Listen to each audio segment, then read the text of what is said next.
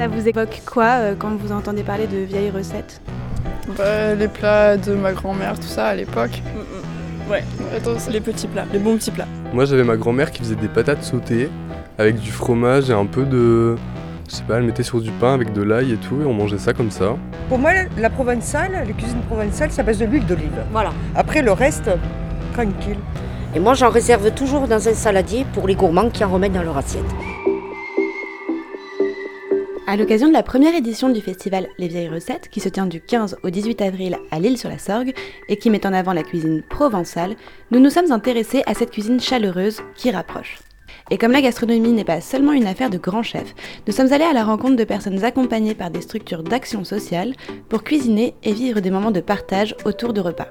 Nous vous proposons de vous mettre à table avec des accueillis du Moulin de l'Oro, de parler produits locaux avec la Roumanière, de cuisiner avec Job Apart et de rire avec les enfants du centre social La Cigalette. Courge, coquille, curcabitacée. Courge, coquille, curcabitacée. À table On va passer à table